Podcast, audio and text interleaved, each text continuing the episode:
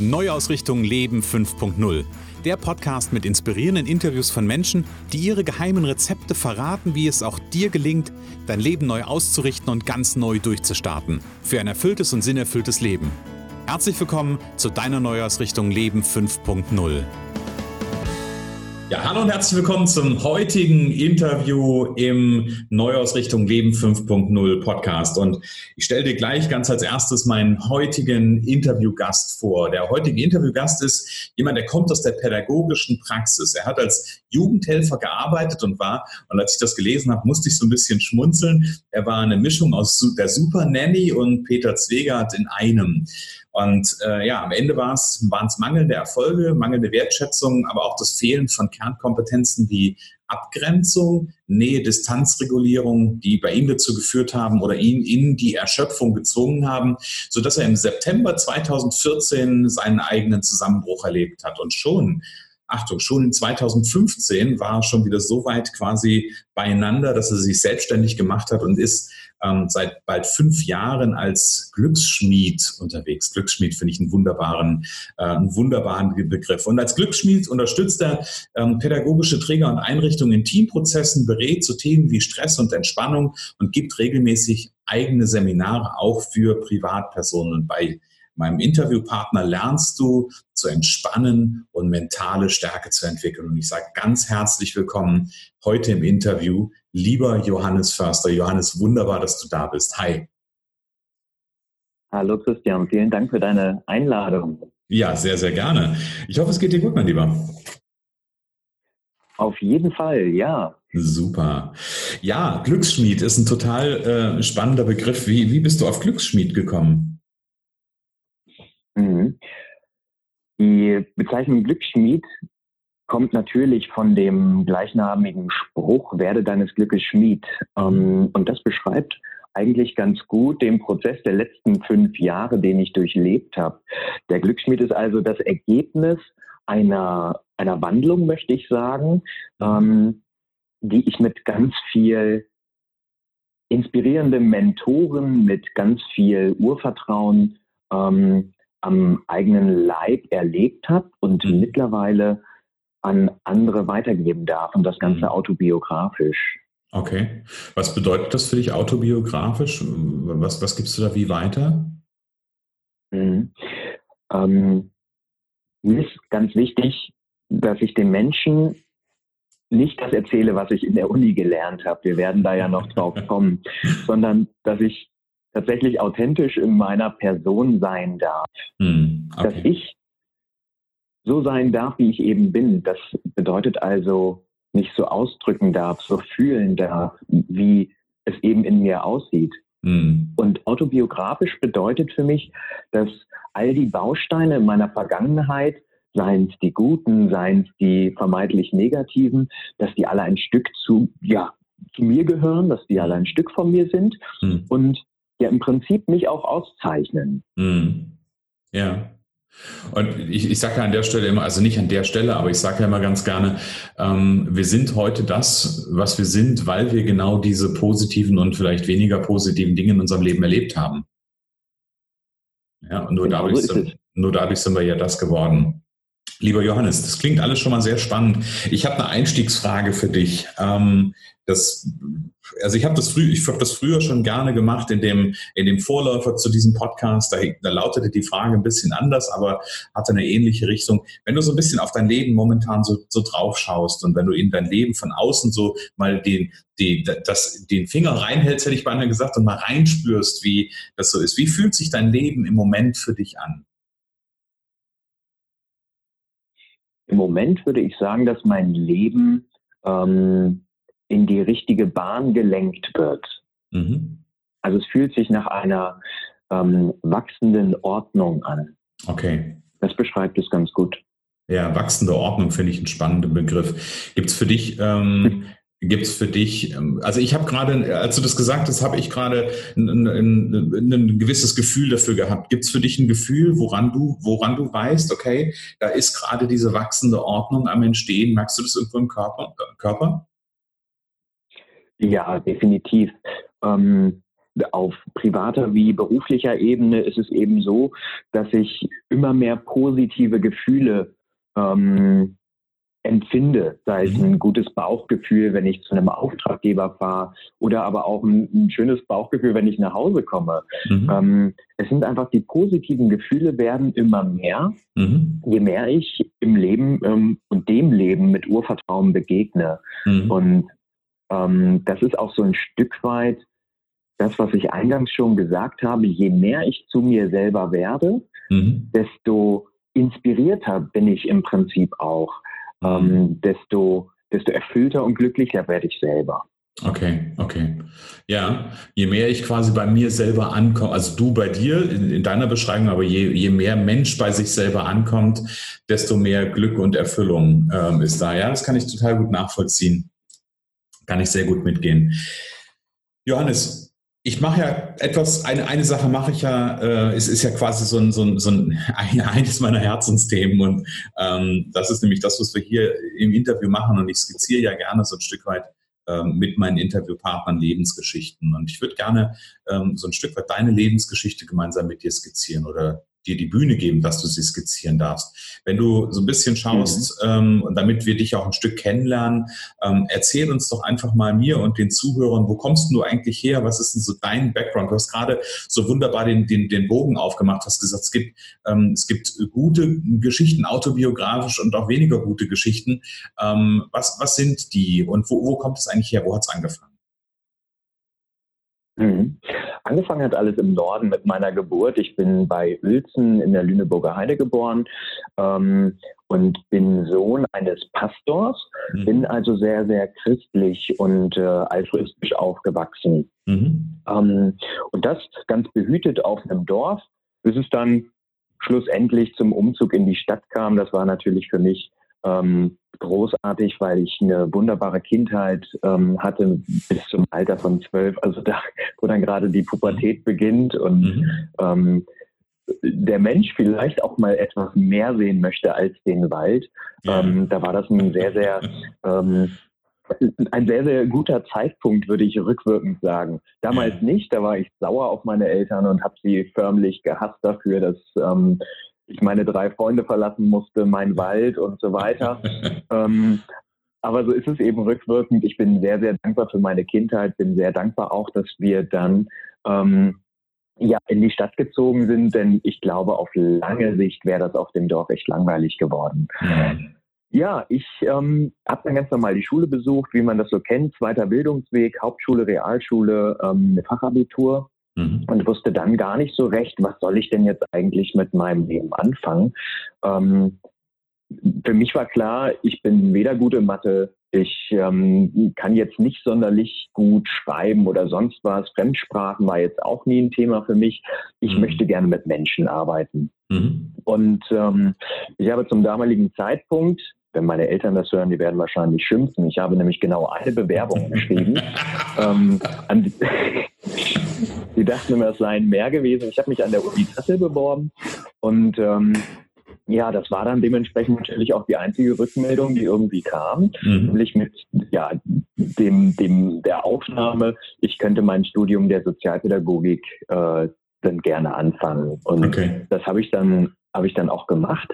Ähm, zwischenzeitlich, ganz spannend vielleicht noch, habe ich Zivildienst geleistet ähm, in einer Mischung aus Mittagstisch und Drogenberatung.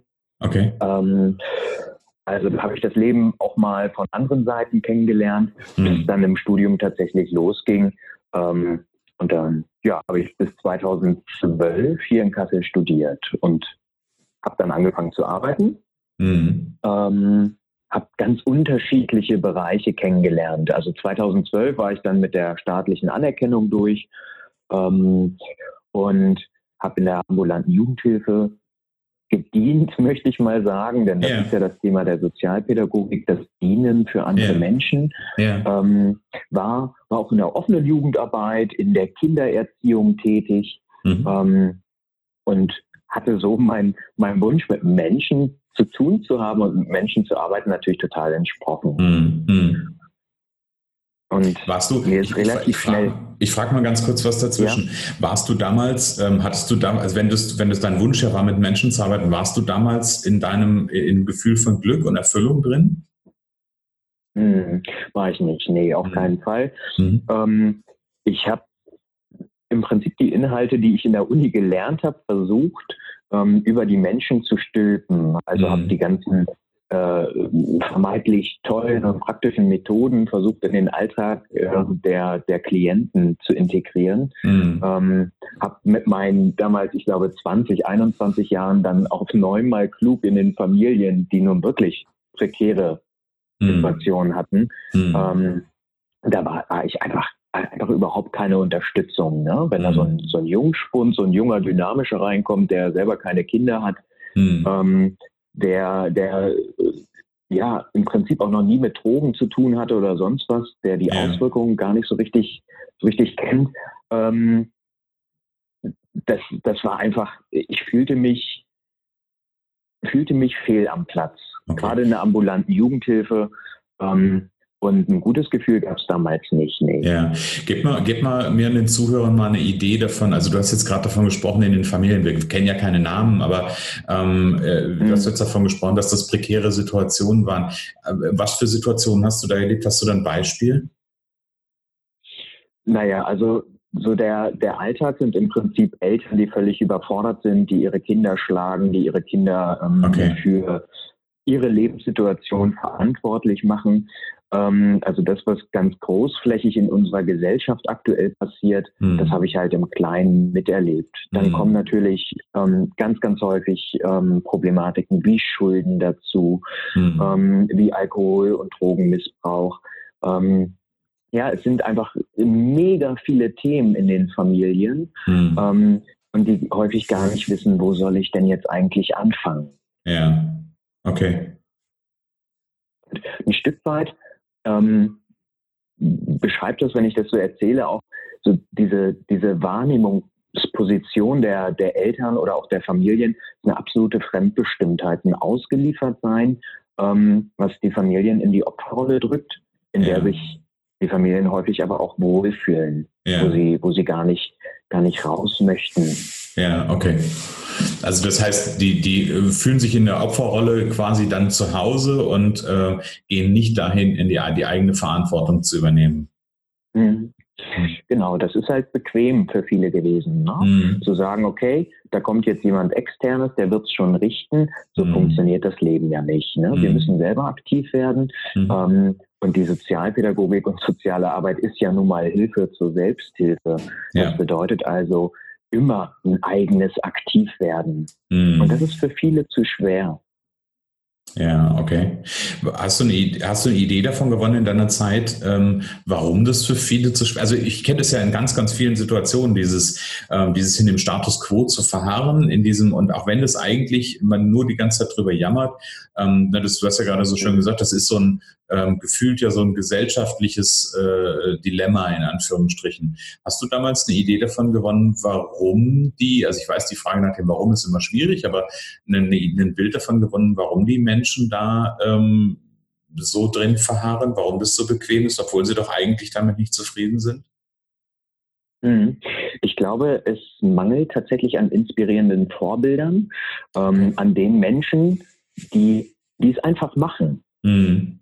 Man gibt ja so diesen schönen Spruch, ähm, es war nicht möglich, bis einer kam, der wusste es nicht und hat es einfach gemacht. Mhm, genau, genau. Ähm, und ich glaube, von, von diesen Menschen brauchen wir einfach sehr viel mehr, mhm. ähm, die Dinge ausprobieren, die sich selber auch eingestehen, mal auf die Schnauze zu fallen mhm. ähm, und damit andere, andere Menschen inspirieren. Und mhm. es ist so eine Mischung aus Bequemlichkeit, ähm, aus ähm, manchmal, aber in den seltensten Fällen auch Unwissenheit. Wie mache ich es denn jetzt?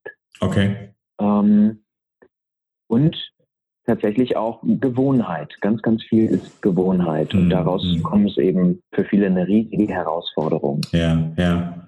Ich finde, ich finde den Bogen gerade total spannend ähm, unter verschiedenen unter, unter verschiedenen Gesichtspunkten. Also A hast du ja vorhin ähm, vorhin davon gesprochen und da kommen wir gleich ja bestimmt auch nochmal drauf ähm, auf dieses Thema, ähm, dass du im Grunde mit deiner mit deiner Biografie ja rausgehst und ein Stück weit ja auch ähm, einfach diese inspirierende Rolle einnimmst, ähm, die es einfach braucht da draußen die ist auch, glaube ich, bin ich vollkommen mit dir einer Meinung, die braucht es, glaube ich, viel, viel, viel mehr.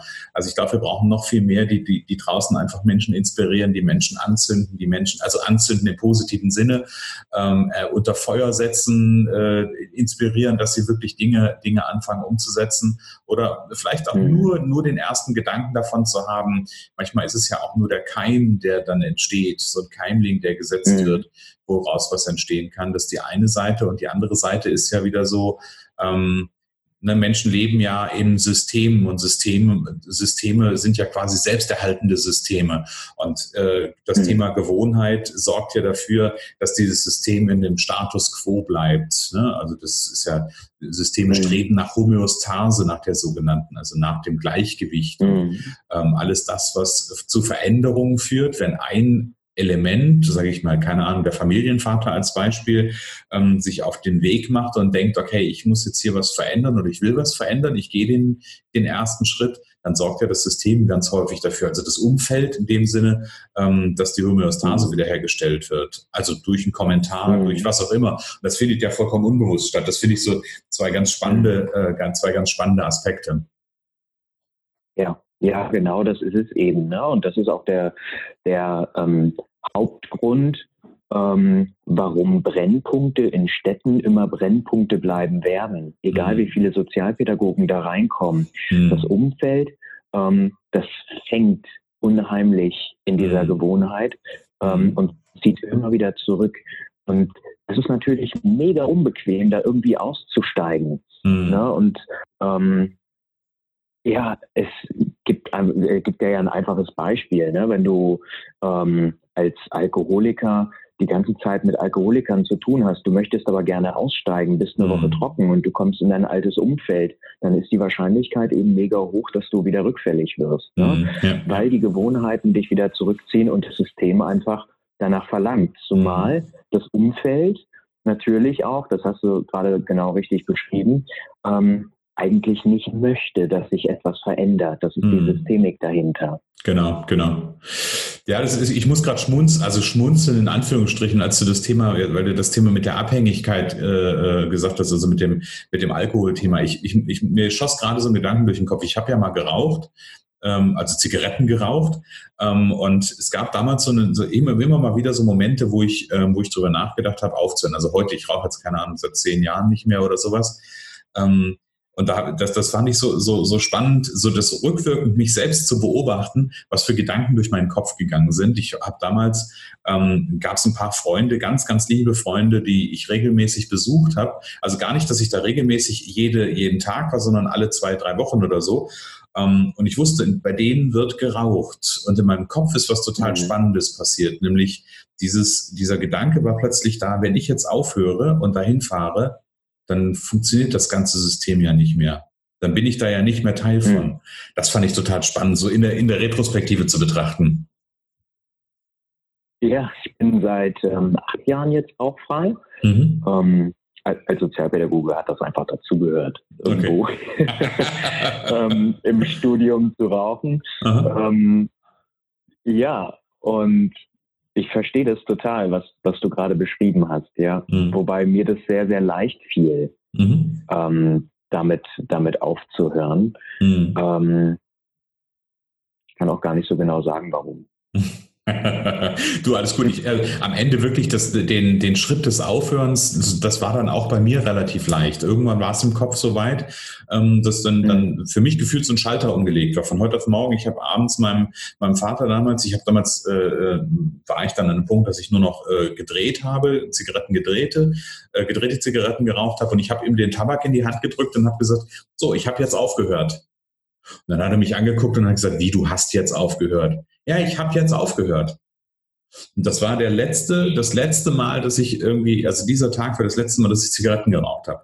danach nie wieder. Natürlich, mhm. der nächste Tag war jetzt irgendwie so ein bisschen nicht so ganz angenehm, aber ähm, ja, zwei, drei Tage später war es alles gut. Also von daher, das, mhm. das Umsetzen dann am Ende, als die Entscheidung dann im Kopf klar war, ging relativ leicht. Jetzt habe ich gehört, du bist, ähm, ich komme mal wieder so ein Stück weit zurück zu deiner Geschichte, ähm, hast dann also in der Familienhilfe gearbeitet ähm, und hast da viel erlebt. Ähm, und wie, wie ging es dann weiter?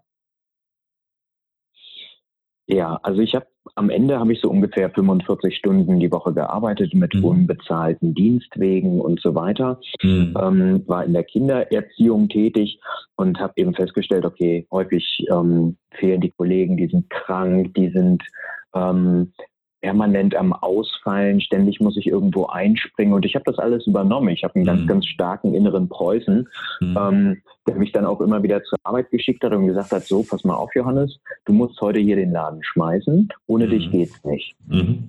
Und ähm, genau das habe ich gemacht. Ich bin also ständig über mein eigenes Energieniveau hinausgegangen, habe immer die Mehrarbeit der Kollegen dann mitgemacht und habe es natürlich überhaupt nicht verstanden. Wieso sind die denn jetzt krank und so weiter? Mhm. Ähm, dass die vielleicht schon seit 15, 20 Jahren in dem Beruf sind und mhm. ähm, der Körper das nicht mehr so mitmacht, das war mir noch gar nicht bewusst. Ne? Mhm. Okay. Und ähm, so habe auch ich immer mehr gemerkt oder vielmehr nicht gemerkt, dass meine Energie weniger wurde.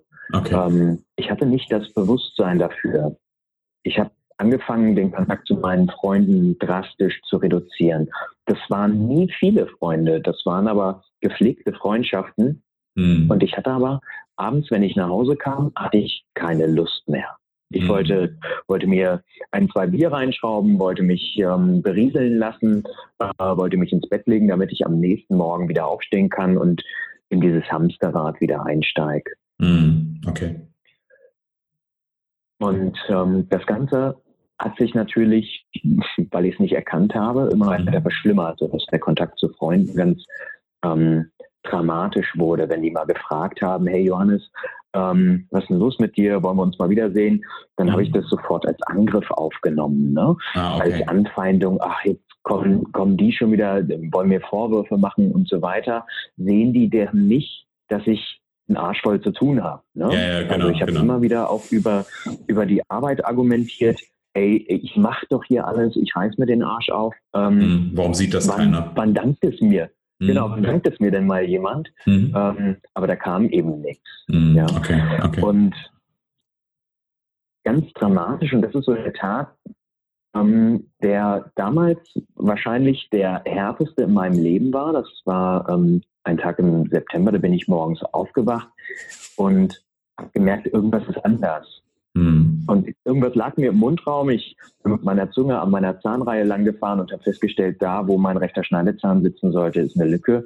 Und das, was auf meiner Zunge liegt, ist der Schneidezahn. Okay. Ähm, ich habe mir den in die Hand gespuckt, bin ins Bad gerannt und dachte echt, ich träume. Ne? Mhm. Ein mega heftiger Albtraum. Ähm, mhm. Dir fehlt einfach ein Zahn und du hast da eine, eine Lücke. Und in meinen Kursen sage ich es immer so ganz gerne. Ich habe bei meiner Oma ähm, immer so diese Gala-Zeitschriften und so weiter. Da habe ich immer mit einem Kugelschreiber den, ähm, den Prinzessinnen, Königen und so immer die Zahnlücken gemalt und auf einmal war ich selber so. Ja. Ähm, nur eben nicht, ne, dass ich umblättern muss und alles wieder gut, ja. sondern der war ab. Der war ab, okay. der war ähm, abgebrochen, die Wurzel steckte noch im Kiefer. Ähm, und mein erster Gedanke war, wie kriege ich den jetzt wieder fest, dass ich zur Arbeit gehen kann. Ja, okay. Krass. Mit einem Kaugummi habe ich den dann festgeklebt und bin tatsächlich zur Arbeit gegangen. Oh nein! Ich bin zur Arbeit gegangen. Und ähm, habe dann, hab dann nachmittags ähm, beim Zahnarzt angerufen, äh, habe dem die Situation geschildert und äh, saß, dann, saß dann wenig später als Notfallpatient dort auf dem Stuhl. Hm. Äh, der sagte, ja, Herr Förster, ähm, wenn Sie mit Ihrem Leben so weitermachen, hm. dann folgen die anderen Zähne auch so okay. im übertragenen Sinne. Mhm. Ähm, ob ich denn nicht mal was gegen Stress machen würde. Und mhm. ich war ja so in dieser, in dieser Agro-Haltung wie Stress. Äh, ich habe keinen Stress. Schwach oder wie? Ja, genau, okay. genau. So richtig typisch. Ähm, ja. äh, wie, wie denn Stress habe ich nicht, sowas gibt es bei mir nicht. Ne? Ähm, ja, und er hat mir dann, also beziehungsweise die Zahnärztin ähm, hat mir dann im Prinzip einen Plan aufgezeigt, so und so muss das jetzt laufen. Mhm. Ähm, die haben mir die Wurzel rausgeholt, haben mir vom Knochenaufbau erzählt, von einer Schiene, die ich über anderthalb Jahre tragen müsse, mhm. ähm, bis der Knochen dann vorne entsprechend so weit aufgebaut ist, dass ein Implantat rein kann. Ne? Okay, krass. Und ähm, ja, das war fortan, war das der Weg, mhm. zu sagen, wow, jetzt mhm. geht's los. Ähm, gib, gib, mal eine zeitliche Einschätzung, wo, wo waren das? Also 2012 war Studium fertig, dann hast du angefangen zu arbeiten, habe ich gehört. Ähm, wann, wann war diese mhm. Zahngeschichte ungefähr? Mhm, äh, September 14. War im September 2014, okay. Mhm. Ja, okay. genau. Ähm, ja, und ich wusste an diesem Tag, ähm, ich knirsche. Mhm. Das wurde mir vor Augen geführt und ich habe Stress. Und ähm, habe dann angefangen, mein, mein Leben zu reflektieren. Ne? Was mache ich hier mhm. überhaupt jeden Tag? Ne? Wo mhm. stehe ich denn gerade? Ist es das, wo ich mich äh, in den nächsten drei bis fünf Jahren auch noch sehe? Mhm. Und für mich war klar, auf keinen Fall. Ich habe da ja. keinen Bock mehr drauf. Ja. Ähm, und ich habe dann, wir erinnern uns, 2012 war meine Anerkennung fertig, zwei Jahre später, nachdem ich einen Beruf ausgeübt habe, habe ich den schon wieder quittiert. Ja, okay. Und das war für mich ein ganz, ganz mutiger Schritt, denn mhm. ich musste mir sagen, ich habe jetzt ähm, drei bis vier Jahre meines Lebens in das Studium investiert ähm, und soll das jetzt wegschmeißen. Mhm. Und dann kommen natürlich solche Gedanken wie, mhm. was denkt mein Vater darüber, wenn ich jetzt das Studium einfach wegschmeiße und was anderes mache. Und mhm. Ähm, ich habe gemerkt, okay, das ist jetzt eine völlig neue Situation. Mhm. Was möchte ich machen? Mhm. Und ich habe nach Spaß geguckt. Ich habe tatsächlich geschaut, okay, was macht mir selber Spaß? Mhm. Okay. Und für mich war Sport immer so ein ganz doller Anker, ähm, der mich persönlich weitergebracht hat, der mir Disziplin, Ausdauer, Kraft gegeben hat.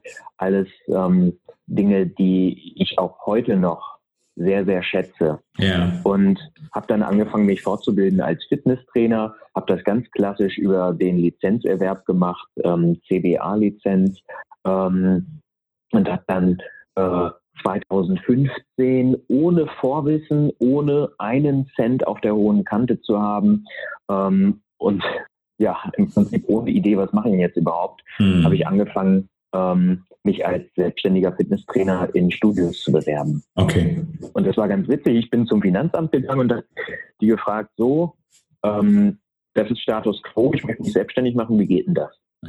Ja. Und, und die sagten, ja, Herr Förster, wir, können Sie ja nicht beraten. Das müsste dann schon ein Steuerberater tun. Ähm, das heißt, ich habe auch danach Ausschau gehalten, habe dann jemanden gefunden, der mir das alles erklärt hat. Okay, mhm. wie läuft das mit der Selbstständigkeit und so weiter. Darauf musst du achten, das muss versichert werden. Pipapo, den ganzen Kram. Ja, ja. Ähm, und ich habe lustigerweise immer die richtigen Ansprechpartner gefunden.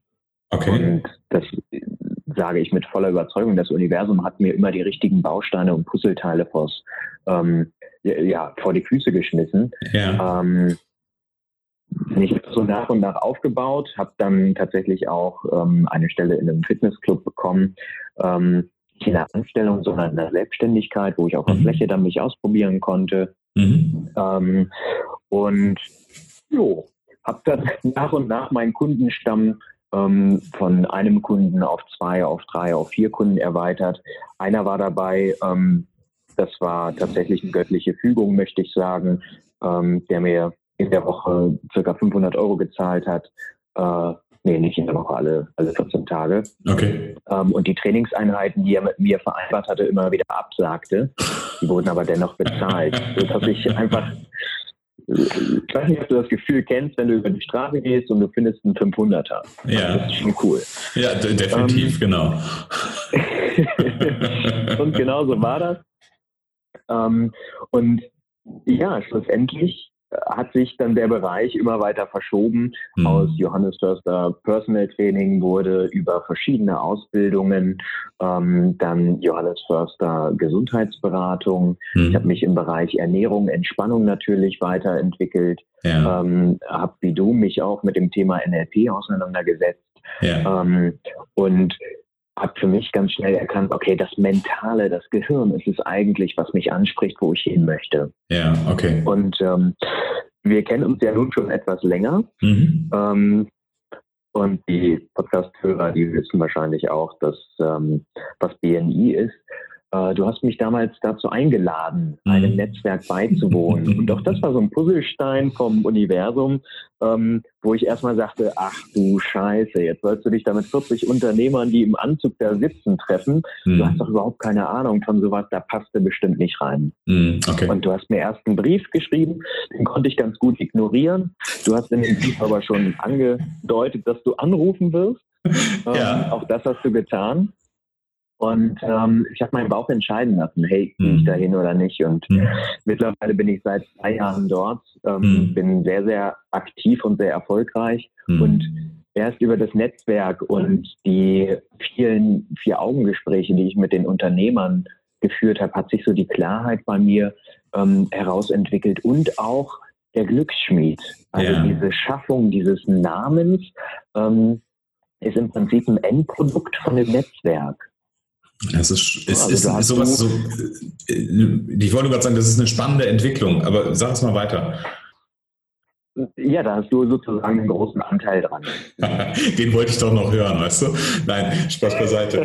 Also ja, und, und ich, ich finde es ich find's unter, einem, äh, unter einem gewissen Aspekt, also die, die Geschichten, und ja, ich bin ja auch, auch nach wie vor in diesem, in diesem Netzwerk unterwegs und aktiv und unterstütze da Unternehmer ähm, und, und, und Menschen, die unternehmerisch tätig sind, so will ich es mal sagen. Ob das jetzt nur der große Unternehmer ist mhm. oder der Einzelunternehmer oder der Freiberufler oder wie auch immer, das ist eine ganz andere Frage. Aber das, was ich so spannend daran finde, und deswegen hat das so viel auch mit mir zu tun, ist, ähm, das ist eine Geschichte, die, also A, ist es, gehe ich ganz stark in Resonanz mit deiner Geschichte genau an der Stelle, weil für mich auch genau dieses, dieses sich da zu engagieren mit anderen Unternehmern zu meiner Entwicklung sehr, sehr stark beigetragen hat, weil du hast gerade so was Schönes gesagt, da führt man vier Augengespräche und äh, also das heißt, sind, sind, zwei Menschen sitzen zusammen oder unterhalten sich gegen oder, oder erzählen sich gegenseitig vom eigenen Business und das, das kommt ja, dann, dann, dann komme ich unweigerlich dahin, mir Gedanken darüber zu machen, was ist denn eigentlich das? Was ist denn eigentlich das, was ich mache?